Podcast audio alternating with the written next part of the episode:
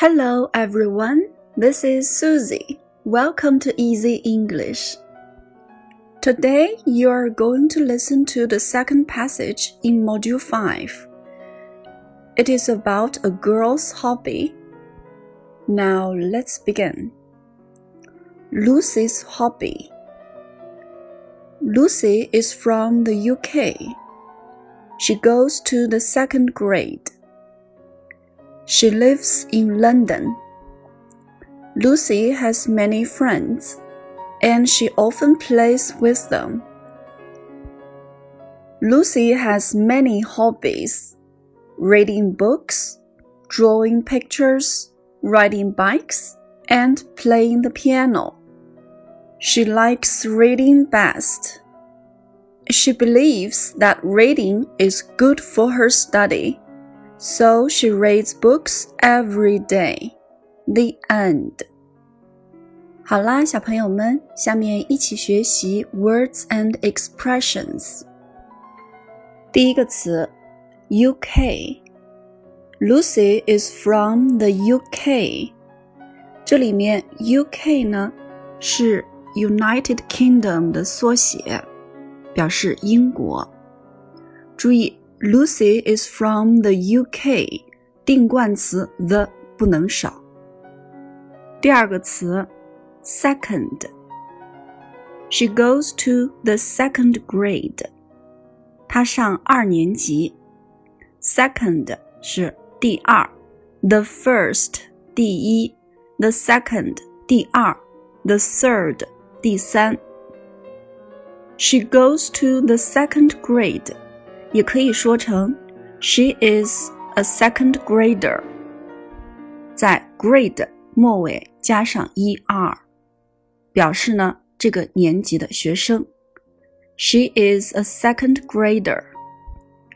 第三个词，best，b e s t，best 的用法和词性有好多种，我们这里边呢。仅介绍我们文中的 "She likes reading best"。在这里边，best 它的词性和用法，best 在这里边呢是副词，表示在程度上是最大的、最多的。She likes reading best。她最喜欢看书，也可以说 She likes reading most。第四个词。believe, b e l i e v e, believe 是动词，相信。She believes that reading is good for her study. 她相信读书对她的学习有好处。I believe you are right. 我相信你是正确的。也可以说。 I believe that you are right，加上引导词 that。有一个短语叫 believe it or not，信不信由你。Believe it or not，信不信由你。比如，That's normal，believe it or not，那是正常的，信不信由你。再来看这句话。 She likes reading best. She believes that reading is good for her study. Reading is good for her study. 读书对她的学习有好处。Be good for something. 对某物有好处。